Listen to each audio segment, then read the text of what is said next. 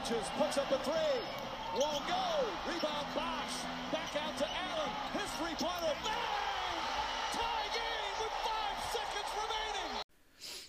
Damit herzlich willkommen zurück bei Elijah uns Erben, eurem vertrauten Basketball-Podcast. Ähm, wir starten oder wir gehen weiter, ist jetzt wahrscheinlich die erste Folge, die kommt, ähm, mit dem 30 and 30. Heute sind die Los Angeles Clippers im Blickpunkt und es gibt in Deutschland einen extrem großen Clippers-Fan, der ebenfalls einen Podcast hostet. Den habe ich mir als Gast reingeholt. Herzlich willkommen, Andreas Weise. Grüß dich, Leon. Bist du gut durch die Woche gekommen? Lange nicht gehört. Ja, ja, genau. Ich bin jetzt gut durchs Wochenende gekommen. Also wir nehmen heute am 15.02. auf, haben ja am Freitag bei euch im Airball-Podcast aufgenommen zu den Rockets und da können wir es jetzt ganz verknüpfen. Also du bist Host des Airball-Podcasts und jetzt meine Frage, ähm, willst du dich kurz vorstellen, wie bist du zur NBA gekommen und warum die Clippers? Also ich habe meine ersten NBA-Kontakte, blöd gesagt, habe ich im Jahr 2008, 2009 ungefähr gemacht. Da habe ich einen Kumpel mit dem ich auch seit dem Kindergarten befreundet bin, der halt schon von Anfang an durch seinen Bruder geprägt NBA-Fan ist. Und da haben wir halt angefangen, NBA 2K zu spielen. Da habe ich damals noch gedacht, kleiner Witz am Rande, ähm, dass LeBron der Nachname ist und James der Vorname. Und habe dann mit ihm immer wieder 2K gespielt, habe angefangen, NBA Highlights zu gucken, habe von einem relativ schlechten Team, den Los Angeles Clippers, damals Platz 27 im Jahr 2008, viele Highlights um Baron Davis gesehen. Fand diese Highlights ganz cool, halt so als junger Steppke, sage ich jetzt mal so. Diese dadurch halt zu diesem Underdog gekommen. Ich war sowieso allgemein beim Sport immer einer, der immer die schlechteren Teams bevorzugt hat. Danach kam ja relativ schnell Blake in die Liga, hat mit DJ zusammen Lob City gegründet. Dann hat es nicht mehr lang gedauert. Dann kam Chris Paul dazu. Blake Griffin ist halt mein Lieblingsspieler, Chris Paul mein sportliches Idol. Dank ihm mache ich, habe ich jetzt meine äh, vegane Ernährung auch durchgezogen einfach um dort diesen Krankheitsverlauf, der bei ihm ja deutlich zurückgegangen ist, im Idealfall nachzuahmen. Ich spiele halt Handball. Und ja, seitdem bin ich in Clippers treu und habe relativ viel Glück gehabt, dass ich nicht durch so viel schlechte Zeiten gehen musste. Sehr cool. Ja, und ähm, nicht nur durch so schlechte, sondern mittlerweile seit 2019 eigentlich auch durch sehr gute Zeiten, zumindest wenn man die Erwartungen misst und das Team sich anschaut. Ähm, wenn wir kurz auf die letzte Saison zurückblicken wollen, da war ja vor dem Saisonstart relativ klar, okay, dieses Team muss eigentlich den Titel holen. Dann gab es diesen historischen Meltdown in den Playoffs gegen die Nuggets. Und jetzt vor der Saison, was waren so deine Erwartungen? Also, wie hast du dieses Team eingeschätzt? Hast du immer noch daran geglaubt, dass der Titel möglich ist? Oder ähm, war eher so die Erwartungshaltung, okay, das wird keine so gute Saison, wie uns alle eigentlich das letzte Jahr prognostiziert haben. Also ich muss sagen, ich war mir sehr sicher, dass diese Saison mit den Verstärkungen, die die Clippers gemacht haben, ein Schritt nach vorn gegangen wurde.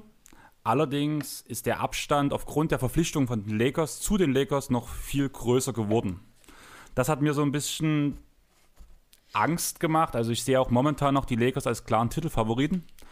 Allerdings überperformen die Clippers, beziehungsweise überperformen sie meine Erwartungen. Weshalb ich denke, wenn man das durchziehen kann, dann wird man auf jeden Fall den, Clippers, äh, den Lakers gefährlich und hat in diesen Playoffs keine Probleme mit den Nuggets.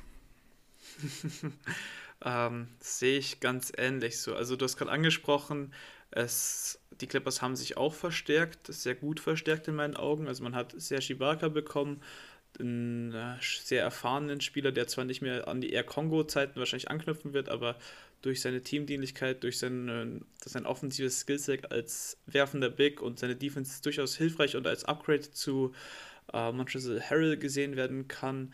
Man hat äh, Marcus, Marcus Morris ist bei euch, oder? Marcus Morris wurde verlängert, ja.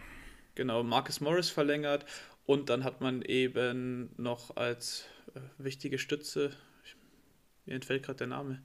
Luke Kennard äh, geholt. Luke Kennard, gut, äh, im Trade für Landry Shamet, glaube ich, war das Ganze.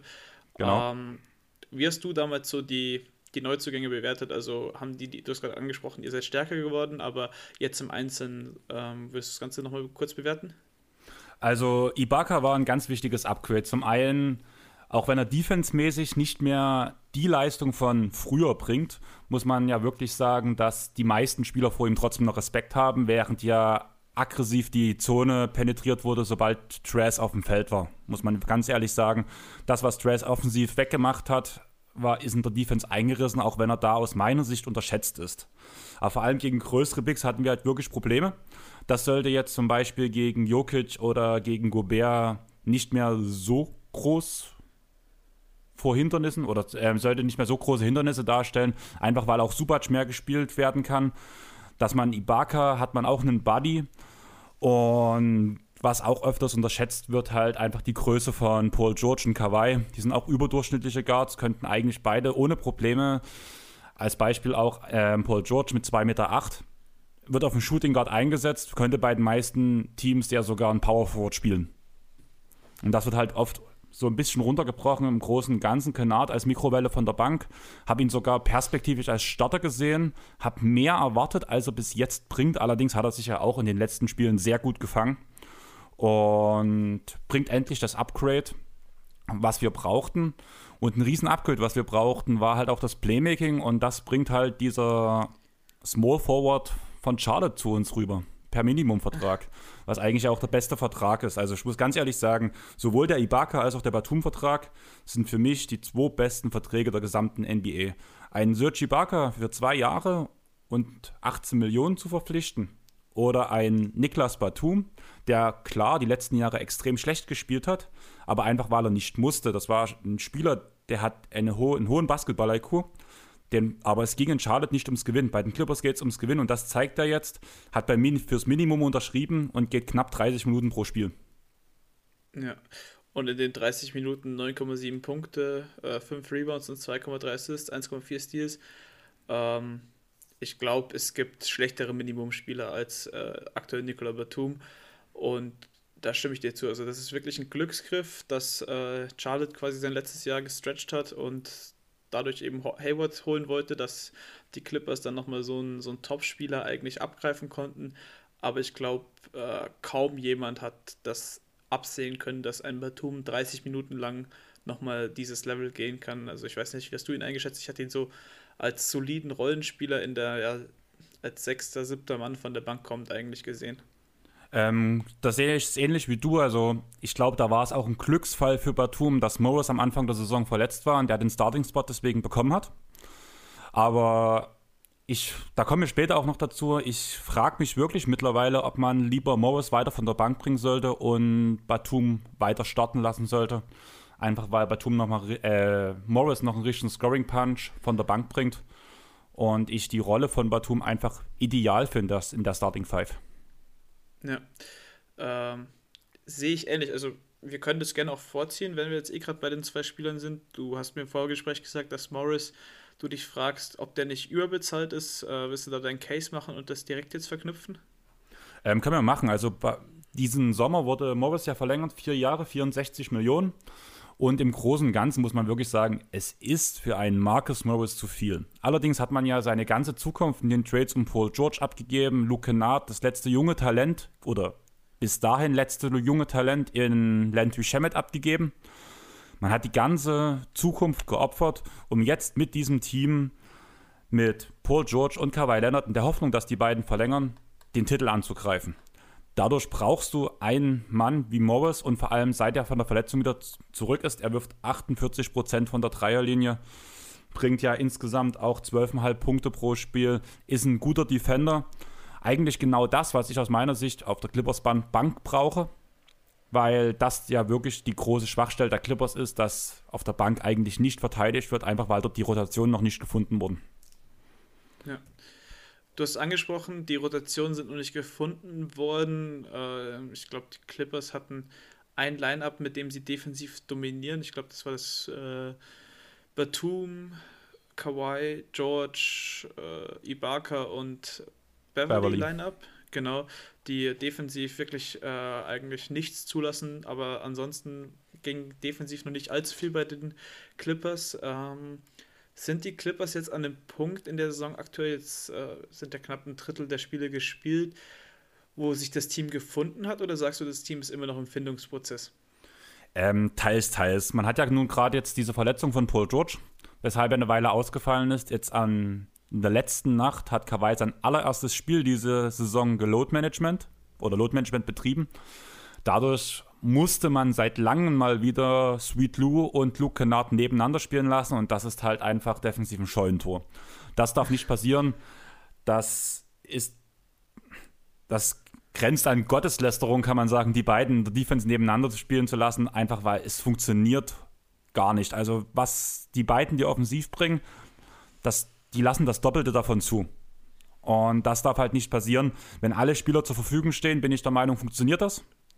Unter dem jetzigen Stand sollten diese beiden Spieler nicht nebeneinander spielen oder das schlimmste Defensiv-Line-Up war ja Reggie Jackson auf dem Point Guard, Sweet Lou auf dem Shooting Guard und Luke Kennard auf, auf dem Small Forward. No way. Da kann Subac machen, was er möchte hinten. Das kann, man, kann er einfach nicht kompensieren.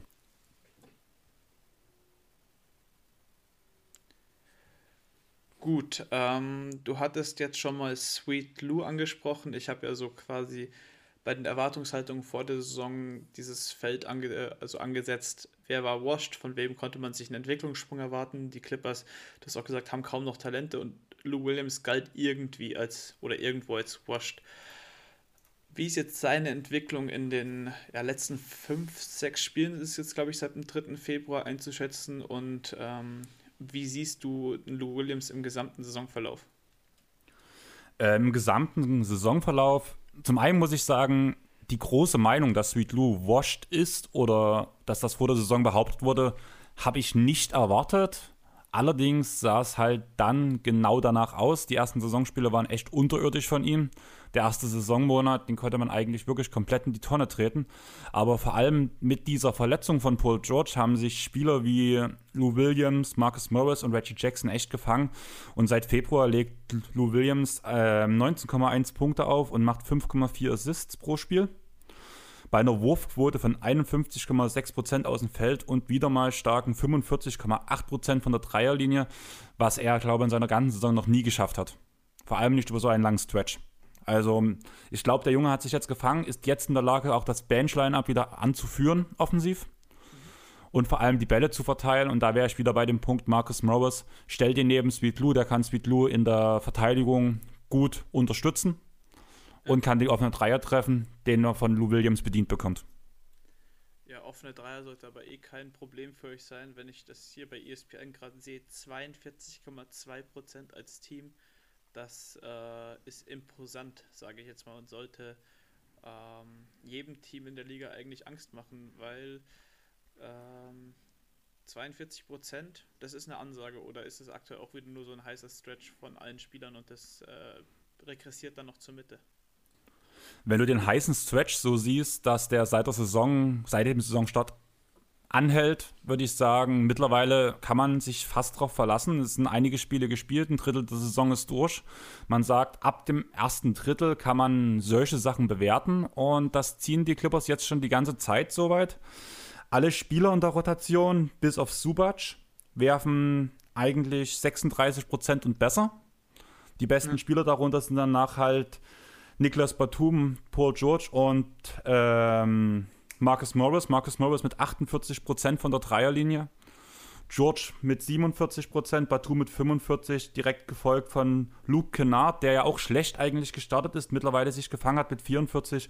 Und so geht es weiter. So hat man insgesamt fünf Spieler mit über 40% Dreierquote. Ja, das ist imposant. Ähm, und wenn Kawhi Leonard mit 38,9% Dreiern zu deinen schlechteren Dreierschützen zählt, dann äh, nimmt man das als Team, glaube ich, auch gerne in Kauf. So, du hast gerade eben gesagt, ein Drittel der Saison ist jetzt ungefähr gespielt und man kann erste Tendenzen ablesen. Dieses, also jetzt du als Fan, wie ist dir dieses erste Drittel der Saison hängen geblieben? Was waren so die Höhen, die Tiefen? Also ich glaube, bei den Tiefen fällt jedem Fan sofort dieser, dieses Dallas-Spiel ein, wo man teilweise mit unter 50 Punkte hinten lag. Und aus deiner Sicht, der das Team ja jetzt fast tagtäglich verfolgt, ähm, wie ist die bisherige Saison der Clippers einzuschätzen? Also man muss ganz ehrlich sagen, diese acht Niederlagen kann man auf einen Punkt herunterbrechen, was da schiefgegangen ist. Und zwar, man hat den Basketball von letzter Saison gespielt. Gib einem deiner Stars den Ball, es gibt ein ISO-Play und irgendwie wird ein dummer Midrange-Jumper geprickt und es funktioniert nicht so. Dieser, wir haben ja beide diese Antipathie, der typische Russell Westbrook-Spielstil.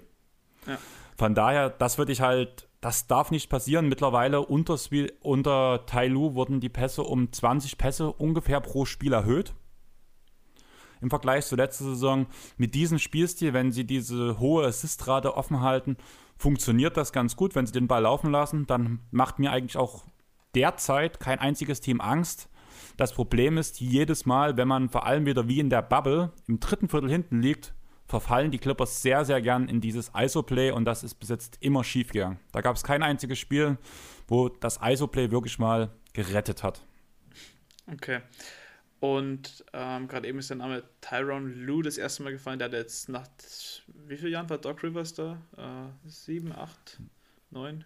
Das reicht, glaube ich, gar nicht. Ich glaube, seit 2013, sieben, acht, doch, müsste passen. Okay, ja, also auf jeden Fall Doc Rivers hat ja quasi diese, diese Lob City-Ära geprägt. Ähm, und ich weiß nicht, ob er für einen konservativen Spielstil stand, aber er stand ja dann durchaus in der Bubble in der Kritik auch, weswegen er jetzt Tyron Lue genommen hat. Sieht man da schon die ersten äh, Ansätze von seinem Playbook, sage ich jetzt mal, oder du hast gerade eben angesprochen, drittes Quarter bleibt weiterhin isolastig. Ähm, was hat Tai Lu verbessert jetzt in diesem ersten Saisondrittel? Ähm, du hast das ein bisschen falsch verstanden. Nicht das, nicht das dritte Viertel ist isolastig, sondern wenn man hinten liegt im, Iso ah, okay. äh, im dritten ja. Viertel, versuchen die Stars alles alleine zu richten. Man sieht die Handschrift von Tailu im Sinne von, dass vor allem Spieler wie Supac mehr Minuten bekommen, dass man mehr stretcht, dass man nicht so sehr versucht, in die ähm, Zone nur reinzukommen, sondern eigentlich danach ringsrum mit Schützen aufgestellt ist, weshalb auch die hohe Dreierquote oder was die hohe Dreierquote andeutet. Außerdem wurde Patrick Beverly so ein bisschen der Ball aus die Hand genommen. Man lässt jetzt Paul George den Ballvortrag machen. Mhm. Klar, er macht deswegen auch ein paar mehr Turnover. Allerdings hat er einen Carrier High von 5,1 Assists. Bei mir der 5,5 sogar.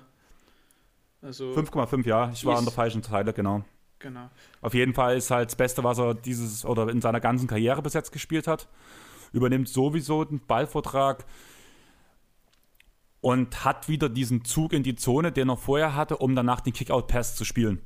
Das ist, glaube ich, die größte Errungenschaft. Außerdem, dass der Ball halt viel mehr läuft. Auch letzte Nacht gegen die Cavaliers, da gab es eine, Ball, äh, eine Ballstaffette von sieben, acht Pässen in Folge, wo danach am Ende der freie Dreier dastand, wo Terrence Mann, Terrence Mann in Anführungsstrichen, den freien Dreier versenkt hat, weil es ja nun der Spieler ist mit der wenigsten Rotationszeit. Mhm. Aber er, auch er ein wichtiger Spieler für die Clippers ist. Ähm, ja, Terrence Mann spielt aktuell, glaube ich, 13,6 Minuten. Also von allen Spielern, die jetzt 20 oder zumindest 19 äh, Spiele und mehr gemacht haben, ist das tatsächlich mit Abstand das wenigste. Ansonsten ist da Subac mit 19,1 der vorletzte in der Rotationsrangliste. Terence Mann, du hast im Vorgespräch gesagt, der ist dir bisher eigentlich ganz positiv aufgefallen. Ist es einer dieser, dieser positiven Überraschungen, sage ich jetzt mal, der, der bisherigen Clippers-Song in seiner zumindest Rolle, die er bisher ausfüllt? Ähm, was heißt für mich positive Überraschung? Ich gucke ja viel mit den Jungs von Talking the Game die Spiele, habe auch mit Chris, meinem Podcast-Kollegen, schon einige Clippers-Spiele geguckt und alle fragen dann immer so, warum spielt Terrence Mann so wenig und so gut? Das ist so eine Aussage, die ich sehr oft bekomme. Ist ein bissiger Verteidiger, wenn er auf dem Feld steht, ist ein bisschen größer halt, spielt eigentlich die 3, tut aber im Normalfall die Guard-Position verteidigen. Und macht eine Ganzfeldpresse über das ganze Feld, rennt dem Gegner hinterher.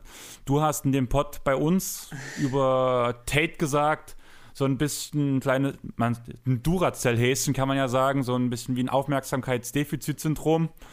Das würde ich sehr ähnlich ähm, Man zuschreiben, einfach weil er hinter jedem Ball hinterher hechtet.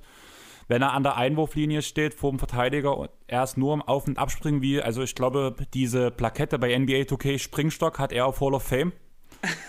und genau das ist halt diese, Ener diese Energie, dieser Einsatz, den er zeigt, ist Gold wert. Da wäre aber wirklich meine Frage, ich glaube, er bekommt einfach, weil wir ein Titelcontender sind, viel zu wenig Spielzeit. Ich würde ihn eigentlich gern bei einem anderen Team sehen, aber es macht mir auch Angst, das letzte Puzzlestück wegzugeben. Der Idealfall wäre eigentlich, man führt ihn innerhalb der Saison ran und ich habe eigentlich das Gefühl, wenn er die Schritte weitergeht, kann er in einer Playoff-Rotation den Reggie Jackson ablösen. Einfach weil er auch der viel bessere Verteidiger ist. Mhm. Hat auch eine relativ große Wingspan, seine Arme hängen gefühlt auf Kniehöhe, also seine Hände. Es ist halt, der hat gute Grundlagen, der Junge. ähm, ja, also ich verfolge einen ähnlichen Spielertypen bei meinem Team mit Jay Sean Tate äh, und da sieht man ja mal, was der machen kann mit äh, knapp 30 Minuten Spielzeit. Also ähm, die Forderung hier jetzt also, Terrence Mann mehr Minuten geben, bitte.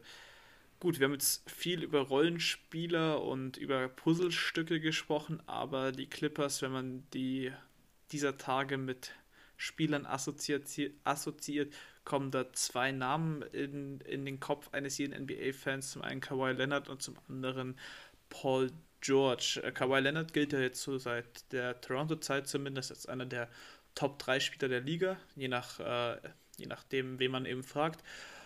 Und Paul George ist in der Gesamt, also das ist so eine kleine Achterbahn, die der durchläuft. Er galt mal als LeBrons Erbe, dann hat er sich verletzt, dann ging er zu OKC, war da auf einmal in MVP-Diskussionen, äh, in der äh, Depoy-Diskussion und dann kam die Bubble letztes Jahr, wo dann die Spitznamen wie Pandemic P, Playoff P und all das eben wieder hochkamen. Und wenn er dann eben seine Schulter eist nach einer Niederlage, war es halt eben für die Fans auch immer ein gefundenes Fressen, da auf ihn herumzuhacken. Wollen wir mit Paul George anfangen? Der, du hast es gerade eben schon angesprochen, der spielt eine verdammt starke Saison, ist auf 90, äh, 50, 45 Kurs oder sowas, äh, Shooting Season mäßig. Und du hast gemeint, wären die Playoffs oder die Bubble nicht gewesen, wären er und Kawhi Leonard in der MVP-Diskussion. Äh, möchtest du das mal ausführen? Naja, zum einen bekommen beide mehr Last. Das, die ganze Sache Load Management wurde ja bei den Clippers so gut wie abgeschafft. Ja, klingt blöd, wo ich gesagt habe, Kawhi hat jetzt sein allererstes Spiel geload managed. Allerdings, wenn man die vergangene Saison guckt oder auch in die Toronto-Saison, wären wir jetzt mindestens schon bei Load Management-Spiel Nummer 5, 6 ungefähr gewesen. Und von daher, sie bekommen die Spielanteile, wir gewinnen die Spiele, waren momentan gibt es halt ein heißes Battle um Platz 1 zwischen Utah, den Lakers, den Clippers und vielleicht noch ein bisschen die 76ers dahinter, die ja auch eine super gute Saison spielen. Mhm. Beide Spieler waren eine ganze Zeit lang in dem 50-40-90 Club. Paul George ist immer noch drin. Kawhi ist lange leicht rausgefallen. Blöd für die Wette, die ich mit Jonathan habe. Hatten wir ja auch schon das Thema. Ja. Aber ganz ehrlich, wenn man unter zu den Top 4 Teams der Liga gehört, 50, 40, 90 spielt, bei so einer hohen Usage, die die beide gehen, bei der hohen Attempt Rate, ist man automatisch in der MVP-Konversation drin. Ja. Ähm, ist für dich Kawhi Leonard aktuell der, wenn fit, der beste Spieler der Liga? Schwierig, einfach aus dem Grund, dass LeBron mich letztes Jahr nochmal echt überrascht habe. Hättest du mich vor der letzten Saison gefragt, hätte ich ganz klar Kawhi gesagt. Mhm. Allerdings hat LeBron Unglaubliches letztes Jahr geleistet. Und er fängt ja jetzt genau wieder so an, auch wenn er sich so auf dem Feld jetzt ein paar Pausen mal wieder gibt, einfach weil die Regeneration für ihn ja nicht so groß war aufgrund des Finals Runs. Aber ich sehe die beiden eigentlich auf Augenhöhe, kann man fast sagen. Aber eigen, einfach aufgrund von der letzten Saison, der aktuellen Meisterschaft, wenn ich mich entscheiden müsste, würde ich leider momentan doch noch LeBron sagen. Okay, vielleicht, vielleicht ändert sich das ja. Wir haben einen ganz schönen Rhythmuswechsel zwischen LeBron und Ka Kawhi, also quasi Kawhi 2019, dann wieder LeBron und jetzt dann eben wieder Kawhi. Ich hätte, nicht, ich hätte nichts dagegen. glaube ich dir, glaube ich dir.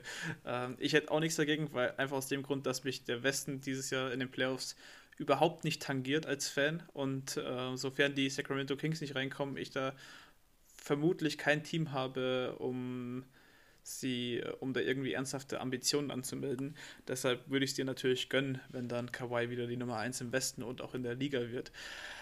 Ähm, so, das ist alles Zukunftsmusik. Wollen wir mal ein bisschen in die Richtung gehen. Also, ich hatte die Clippers, glaube ich, vor der Saison auf 1 im Westen als Regular Season Team, weil ich argumentiert habe, okay, die machen jetzt nicht nochmal solche Faxen und loaden so viel, sondern versuchen jetzt da einen Rhythmus zu etablieren, eine Chemie zu entwickeln, dass man in den Playoffs eben auf dem höchsten Niveau ist. Aktuell sind sie mit äh, acht Niederlagen Dritter, ich glaube zwei Siege hinter den, hinter den, oder zwei Spiele hinter den Jazz. Wenn wir jetzt auf die kommenden Spiele oder auf den restlichen Saisonverlauf blicken, was ist das realistische Szenario deiner Meinung nach, wo die Clippers am Ende der Saison stehen werden vor den Playoffs? Ähm, Homecourt auf jeden Fall. Ich glaube nicht, dass man auf Platz 4 abrutscht. So Platz 2, Platz 3 ist das, was ich denke. Ich habe vor der Saison die Clippers selbst auf Platz 2 getippt. Auf Platz 4 der gesamten NBA. Ich glaube, so tief wird es nicht gehen. Wird schon Platz 2, Platz 3 der gesamten NBA schon so bleiben. Aber Platz 1 werden sie sich nicht holen. Ich denke, das machen die Lakers noch und die Jazz stürzen noch ein Stück ab. Okay, also wahrscheinlich auf Platz 2 dann. Das heißt, wir hätten ein ähnliches Szenario vor der, äh, wie vor der letzten Playoff-Serie oder vor der letzten Playoff-Saison. Äh, Playoff-Zeit, so, jetzt habe ich es gefunden. äh, ich bin ein bisschen durcheinander. Äh, ich habe vorher schon einen Pod aufgenommen, deshalb ähm, muss man mir das ein bisschen nachsehen. Ähm, wollen wir mal auf potenzielle Trades, also wir befinden uns jetzt ja quasi in der Zukunft. Ähm, was muss dieses Team besser machen oder wer könnte das Team besser machen, damit man die Zielsetzung Contender und Titel auch äh, vollends umsetzen kann? Ähm, zum einen finde ich, dass der aktuelle Kader schon die Umsetzung des Titels zwar nicht 100% kriegen kann, aber man ist auf jeden Fall eines der Top-Teams. Ich glaube, wenn ich mich jetzt entscheiden müsste, Lakers oder Clippers, wird eine Game 7 Serie und wir wissen alle, was in Game 7 passieren kann. Alles. Momentan sehe ich die wirklich auf einem auf einer Stufe, zumal halt auch Anthony Davis jetzt noch ein bisschen verletzungsgebeutelt rausfällt. Mal gucken, wie lange das jetzt ist. Ich weiß nicht, ob du das schon gehört hast. Ähm, der hat jetzt letzte, genau, der hat jetzt letzte Nacht gespielt. Und soll doch jetzt dann, glaube ich, äh, ähm, MRT gemacht werden oder sowas. Ich glaube, genau. in die Richtung. Ja, ähm, was könnte man verbessern? Also, wenn man was verbessern könnte, man bräuchte einen Playmaker und einen Floor General. Das wäre halt ein wichtiger Punkt für die Clippers Bank vor allem. Ich finde, der, in der Starting Five tut man das ganz gut verteilen, die Aufgabe. Da ist es jetzt nicht ganz so wichtig. Aber vor allem der Bank, auf der Bank wäre es halt schon gut. Die Frage ist, was gibt man dafür ab? In der aktuellen Five gibt es einen Trade-Vorschlag, den würde ich jetzt einfach mal genauso geben, wie er drin stand. Sweet Lou plus einen Second Rounder gegen Rondo. Mhm. Also ist für mich eigentlich ein klares No-Go. Was denkst du dazu? Puh, hättest du mich vor dem 1. Februar gefragt, hätte ich wahrscheinlich zu Ja tendiert, einfach weil Rondo bei mir den Benefit of the Doubt von Playoff Rondo hat. Ähm, Stand heute finde ich aber, dass man ja eigentlich genügend Verteidiger hätte in, in dem Clippers-Roster und offensives Playmaking, ich weiß nicht, wie viel das in den Playoffs dann noch wirklich wert ist, wenn man einen Kawhi Leonard und einen Paul George im Team hat. Deshalb würde ich, glaube ich, Stand heute auch Nein sagen, weil ich immer noch davon ausgehe, dass Williams wirklich ein, zwei Spiele in den Playoffs entscheiden kann durch seine Offense, wenn eben mal irgendwie enge Spiele sind und er als Closer dann reinkommt oder auf einmal wieder für 25 Punkte explodiert, äh, für relativ effiziente 25 Punkte. Deshalb, ich glaube, heute, also Stand 15.02., würde ich diesen Deal nicht machen. Das Problem ist halt wirklich, wenn es dann gegen Spieler wie LeBron geht, hast du als Lou Williams halt keine Chance. Da wäre schon ein Rondo besser. Allerdings ist das halt auf ein Team gegameplant und da kann man auch andere Spieler danach aufs Feld bringen. Da muss halt dann Sweet Lou mal eine Serie auf der Bank verwahren. verwahren. Ja. Außerdem habe ich mir noch als Trade überlegt, würde auch 1 zu 1 so durchgehen. Ähm, Patrick Beverly plus Terrence Mann, wie gesagt, Hashtag Free, Free Man. Ich will, dass der Junge Spielzeit bekommt. Plus einen Second-Round-Pick gegen Lonzo Ball. Aus welcher Sicht würdest du das machen, beziehungsweise nicht machen? Äh, wie alt ist Terrence Mann jetzt? Terrence Mann, ähm, habe ich gleich. Er ist 24. 24. Äh, es müsste ja, also ich glaube, Lonzo ist dann wahrscheinlich noch ein bisschen jünger, aber das äh, soll mal außen vor sein. Lonzo Ball spielt aktuell extrem gut und ich weiß nicht, wie die Verantwortlichen New Orleans mit ihm planen, ob man die eben, eben verlängern will oder nicht. Wir gehen jetzt mal davon aus, dass man. Ähm, Lonzo steht auf dem Trade-Block. Genau, aber er spielt ja seitdem er auf dem Trade-Block ist wieder extrem gut.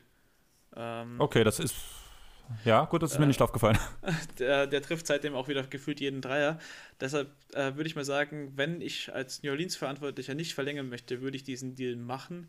Äh, Luke Williams ist man dann eh relativ zügig los und dann hat man Terrence Mann etwas, was man eh braucht, nämlich Defense neben, neben Sion. Und ähm, wenn er seine Dreier auch weiterhin trifft, äh, was steht dann aktuell?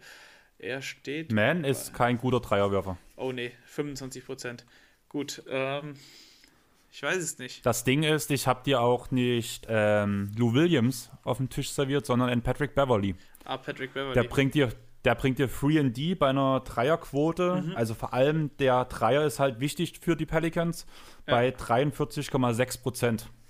Das, das, heißt Platz das ist für Lonzo. Aktuell natürlich ähm, wirklich interessant. Ähm, ich glaube, da man Lonzo nicht verlängern würde, könnte es ein Szenario geben, in dem New Orleans diesen Trade annimmt. Ja. Ich finde halt auch dieses für die Defense vor allem das Backcourt-Duo aus ähm, Eric Bledsoe und Patrick Beverly, das ist ja schon die Pest. Das ist richtig ekelhaft. Mhm. Und, und ich glaube, das dahinter. könnte. Ja. Das wird ja nicht besser. Also ich finde, das hat halt echt Potenzial und ich finde, das wird aus Pelicans Sicht halt echt schlecht geredet. Allerdings hatte ich, auf, hatte ich auch nicht auf dem Schirm, dass Lonzo die Kurve bekommen hat, muss ich ganz ehrlich sagen. Diesen Trade hatte ich mir damals ausgedacht, wo es rauskam, dass Lonzo auf den Trade-Block kommt, wo ja. die Leistung auch dementsprechend schlecht war und der Dreier überhaupt nicht gefallen ist.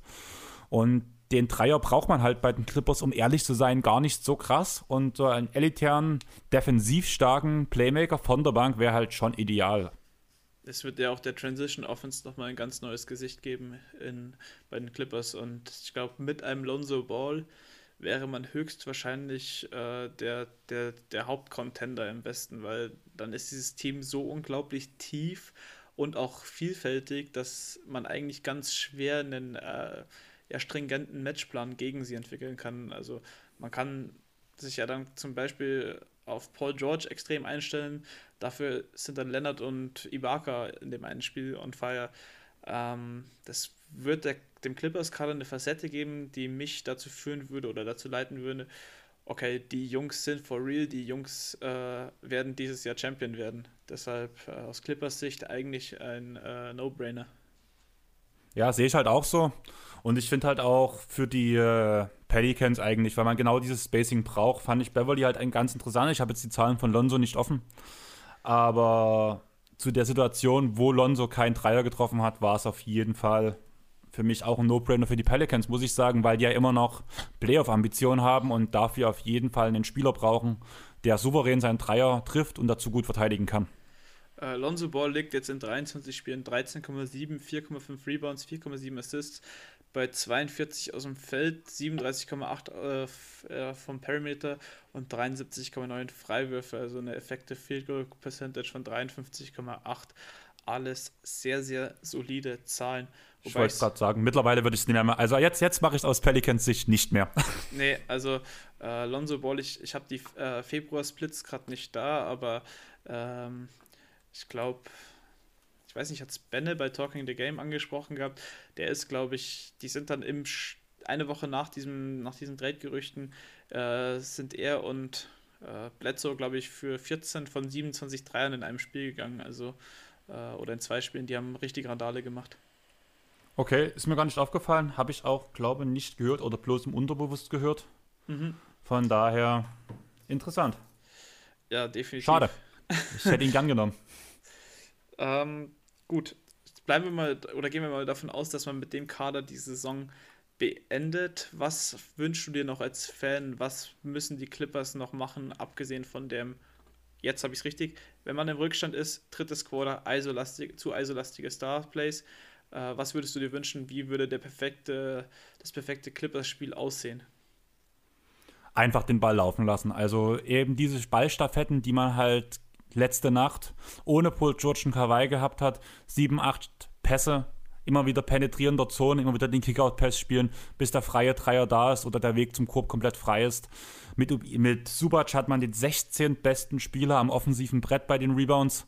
Von daher immer wieder angreifen, immer wieder die Zone penetrieren, Kickout-Pass, Dreier und danach entweder den Offensiv-Rebound oder er sitzt.